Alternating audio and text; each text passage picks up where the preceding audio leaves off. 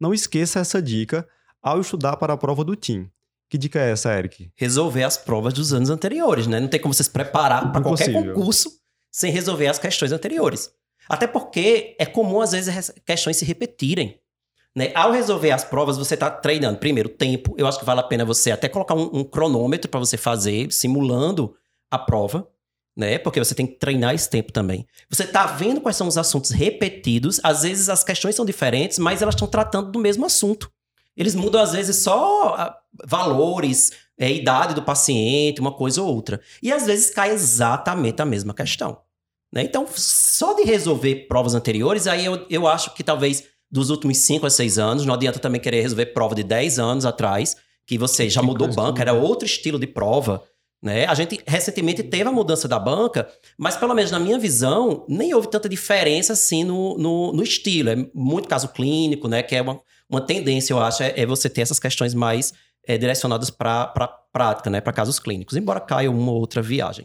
Mas é isso, resolver provas. É, resolver a prova vai ajudar o candidato a saber o que cai e como cai. Porque, por isso. exemplo, aquela pessoa que está lá já fazendo consultório há um tempo, né? Aquelas condições que ela vê com mais frequência no consultório não são as que vão cair com maior frequência na prova. Com certeza. É, então, na prova, por exemplo, caiu hipotiroidismo consumptivo.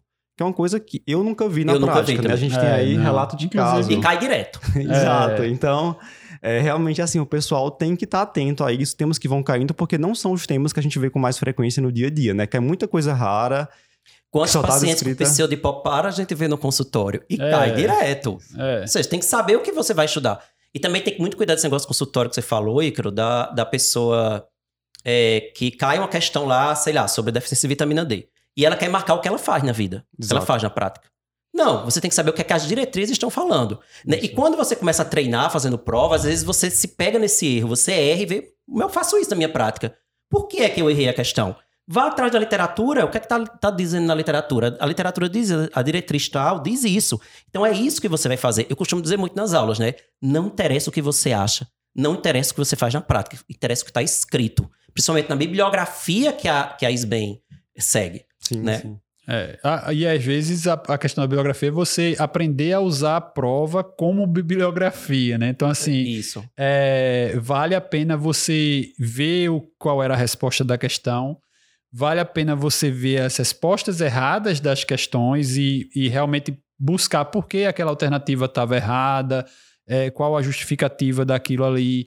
Vale a pena você botar a grande área, não grande área, mas assim, o tema que está relacionado àquilo ali, por exemplo, é, hipotiroidismo, por exemplo, é, emergências em endocrinologia, por exemplo, cetoacidose, não decorar aquele, ah, qual o critério de cetoacidose para eu fazer a transição de insulina venosa para subcutânea? Você vai, você vai botar isso, óbvio, você vai decorar e você vai colocar do lado, cetoacidose diabética. Aí você vai saber que cetoacidose diabética, quando cai, cai nesses contextos, monta ali uns, uns mapinhas de acordo com esses temas para você ter essa ideia, sempre essa noção. Óbvio que isso é a forma que a gente tenta montar nessa estruturação de mentoria de curso, obviamente, entendeu? Então a gente está tentando trazer de alguma forma isso para vocês, mas a ideia que você tenha no roteiro no dia a dia, se você não está no curso, é que você faça isso individualmente. Acho que você pode conseguir fazer, né? Se você não consegue, a gente ajuda mais. É, Luciano falou de mapas, que a gente acabou não falando de que é importante para algumas pessoas, eu acho, o mapa mental, né? Sim. Essa metodologia. E assim, a gente não tem isso para agora, para o início do curso da gente, mas já é uma previsão. Talvez no, no ano que vem a gente ajudar vocês a montar esses mapas mentais.